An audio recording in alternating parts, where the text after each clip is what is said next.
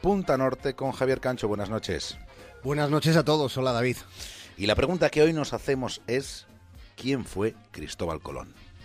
Al final de la rambla me encontré con la negra flor que creció tan hermosa de su tallo enfermizo.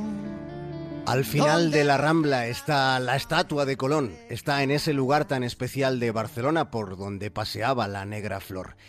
Allí es donde está el monumento del que tanto se ha hablado estos días. Allí está desde 1888, que fue cuando se inauguró en memoria del navegante. Pero ¿qué hay de la memoria? ¿Qué sabemos de una personalidad tan poliédrica y tan influyente en la historia de la Edad Moderna? Se da por hecho que era genovés, pero se sigue discutiendo sobre otros lugares alternativos en los que pudo haber nacido este hombre que descubrió el nuevo mundo sin querer y sin saber que lo estaba descubriendo.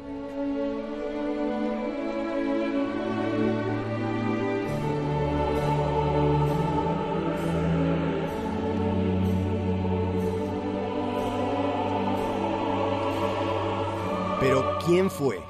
¿Quién fue Cristóbal Colón? Bueno, esta sigue siendo una pregunta pertinente. El padre Bartolomé de las Casas transcribió el llamado Diario de Colón, que es un libro perdido. En algún momento de la historia este documento clave, ese testimonio en primera persona, desaparece.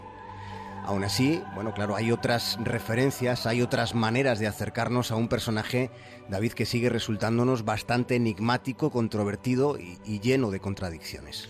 Se tiene, por ejemplo, eso sí, la primera descripción que Colón hace de los indios, en el mismísimo instante del encuentro. Sí, ese momento fue único en la historia de la humanidad, con un grupo de castellanos de finales del siglo XV, encontrándose con unos indígenas desnudos, y por su parte, aquellos nativos boquiabiertos viendo cómo bajaban de unos barcos enormes unos tipos con barbas larguísimas. Recordemos que en ese instante Colón cree haber llegado a Oriente, a las costas de Asia. Estaba convencido de que tierra adentro encontraría los dominios del Gran Khan.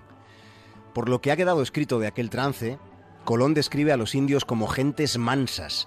Dicen que son buenos mancebos con cabellos gruesos como seda de cola de caballo.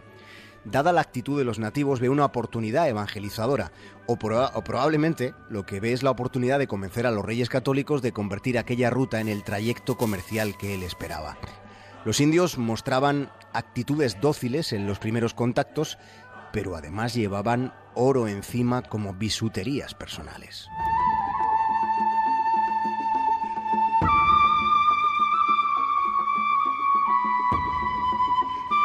Aquellos primeros contactos con las poblaciones indígenas no resultaron turbulentos, no hubo demasiadas hostilidades, a pesar de la configuración de la propia tripulación española en aquel primer viaje en la que había gente muy ruda y muy ávida de riquezas.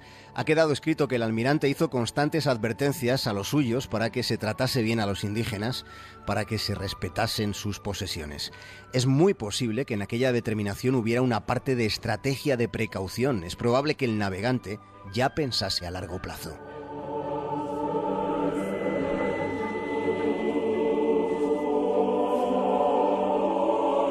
Resulta evidente que a pesar de estar confundido sobre el lugar al que había llegado, Cristóbal Colón fue un hombre de una inteligencia singular. Sí, Cristóbal Colón fue un hombre de mentalidad inquieta, sin ser un tipo culto que no lo era, había leído y había conocido las andanzas de Marco Polo. Colón había estudiado astronomía, geometría, cosmografía, no fue un mentecato desde luego porque su horizonte era lo desconocido. Pero Javier, ¿de dónde eh, sacó la idea de que podía haber una ruta menos comprometida para llegar a las Indias? Bueno, este es, este es otro de los territorios poco concretos, digamos, de esta historia, porque hay varias teorías. Y entre las que hay, nos vamos a fijar en una que me parece muy interesante, es la que se conoce como la teoría del piloto anónimo.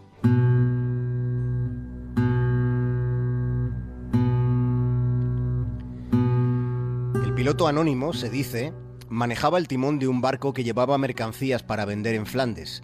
Pero aquel navío fue sorprendido por una terrible tormenta y acabó muy desviado de su ruta, terminando su desamparo en unas islas desconocidas para aquellos marineros. De aquella tripulación pocos, muy pocos sobrevivieron y entre ellos, entre quienes pudieron contarlo, estaba el piloto anónimo, un español que respondía al nombre de Alfonso Sánchez de Huelva. Todo esto lo cuenta Fray Bartolomé de las Casas. Relata que aquel hombre que consiguió regresar del otro lado del Atlántico llegó a la ciudad de Porto Santo, que es la capital de Madeira, que es donde residía Cristóbal Colón. El piloto anónimo fue quien le indicó el rumbo según esta teoría.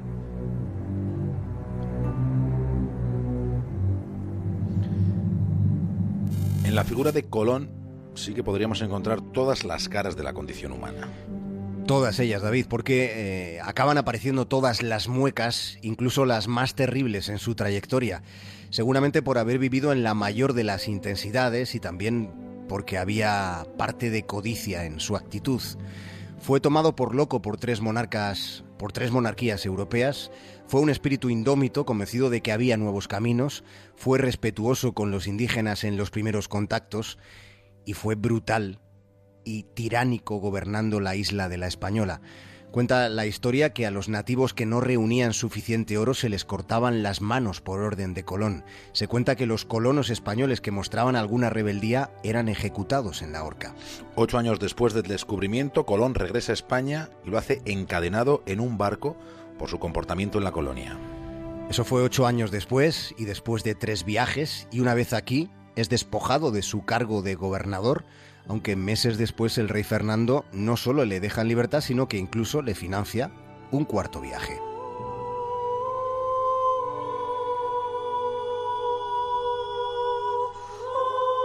Fue en esa travesía cuando ocurre el episodio del eclipse. Sí, en febrero del año 1504 Colón queda varado en la isla de Jamaica, que él mismo describió como el lugar más bello que jamás hubiera contemplado. Abandonado por su tripulación en aquel viaje, los isleños le apresaron, pero Cristóbal Colón sabía que su almanaque, sabía por, por, ese almanaque que se avecinaba un eclipse lunar que iba a ocurrir en unos días.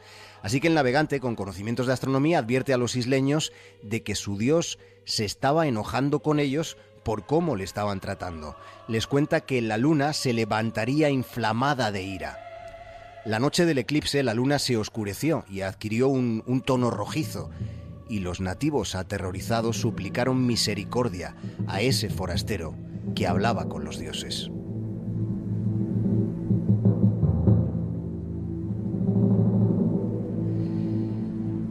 Nada es por una por una sola causa, por una causa exclusiva, y en casi todas las consecuencias hay causas económicas. Tras la caída de Constantinopla en poder de los turcos otomanos, sucumbe el Imperio Romano de Oriente, propiciándose el encarecimiento del comercio. Así fue como se empezó a mirar hacia Oriente, pero por el Occidente. Se acababa el siglo XV y aunque Colón fue capaz de mirar de otra manera, se equivocó en muchos aspectos de la planificación de su viaje.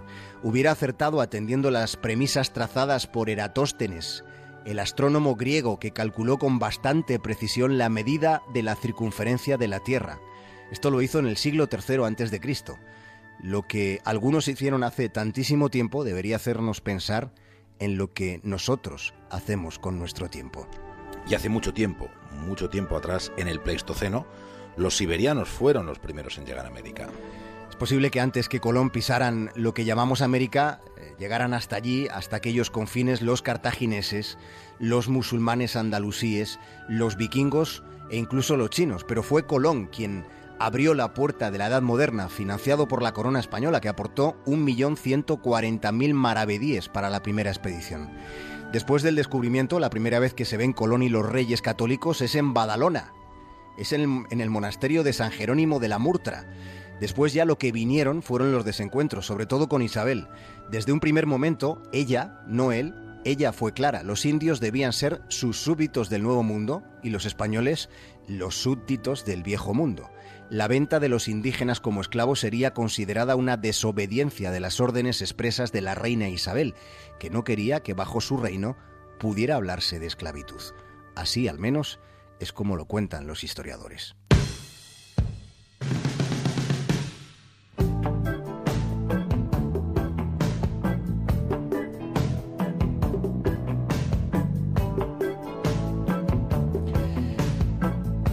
Y sin que tenga nada que ver con la historia que hemos contado, pero para cerrar redondeando el comienzo con el que iniciábamos esta historia, te digo David según mi punto de vista, que si los Auserón hubieran nacido en las Islas Británicas, hubieran sido tan buenos músicos como fueron, pero además hubieran sido mundiales.